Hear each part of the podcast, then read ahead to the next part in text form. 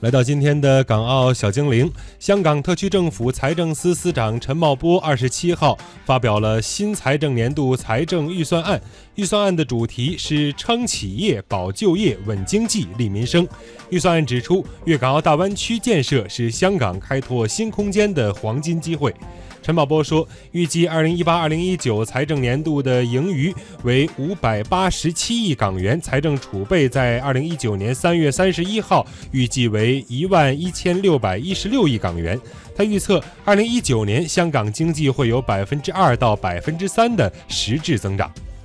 在创科方面，陈茂波表示，本届政府推动创科发展不遗余力，并集中发展生物科技、人工智能、智慧城市及金融科技四大范畴。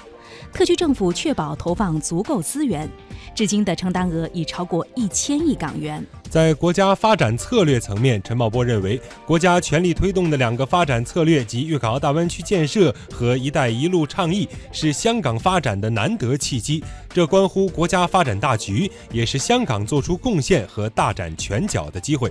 陈茂波表示，大湾区建设是国家促进区域协调发展策略的重要一环，也是香港探索新路向、开拓新空间、增添新动力的黄金机会。粤港澳大湾区发展规划纲要规划大湾区直至二零三五年的发展方向，是重要的发展里程。